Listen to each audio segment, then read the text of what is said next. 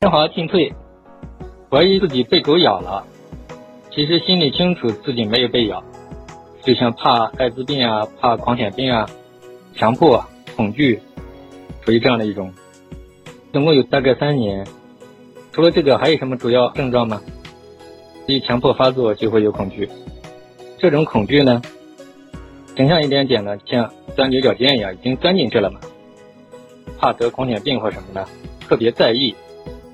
心理学它就有一个规律，就是你怕一个什么东西呢，这个东西呢就容易把你给缠住，整个人呢就等于是陷进去了。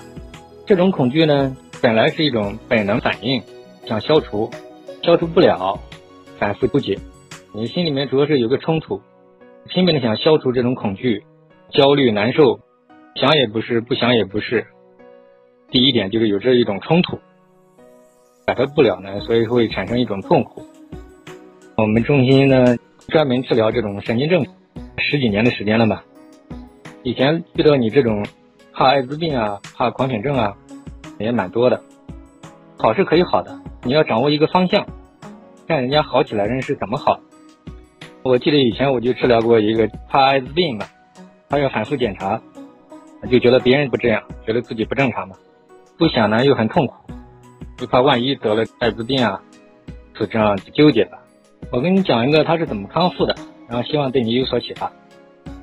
他呢这么多年呢就想解决他这个问题，被这种恐惧搞得很累，经常胡思乱想啊，万一啊传染的可能性啊，他就反复因为这个问题把他就形成一种心理学叫强化，我称它为叫内耗。这么多年的心思。就因为敏感这个问题就被他缠住嘛，所以总是在这里面，这个能量呢，等于强化了这个毛病。这是第一点，他这个人有十几年了嘛，后来他好了之后慢慢理解，之所以始终好不了，他是有原因的。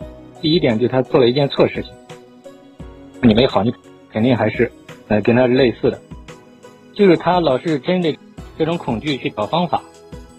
接着讲铅华进退的这个案例嘛。刚才我讲的那个怕艾滋病的人呢，其实跟你是类似的。第一点，他好不了的原因是因为他始终在内耗，就是把精神能量全部都花在了这个毛病身上，想着怎么解决啊，想着怎么去消除这种恐惧啊这种症状呀。所以这么多年时间久了呢，他就把生活慢慢的丧失了兴趣，因为长期的心理紧张导致了他的神经衰弱症状，所以整个人就呆呆的。然后整天就是脑子想的都要想炸掉，就是香花精分呢，那个爱怕艾滋病的人呢，就像你怕狂犬病类似。他之所以前面十几年始终好不了，是因为他有误区，就他始终是内耗。我希望你明白这一点，就他始终想着怎么解决这个毛病，怎么解决症状，这个就是强迫症人始终好不了的第一个非常严重的误区。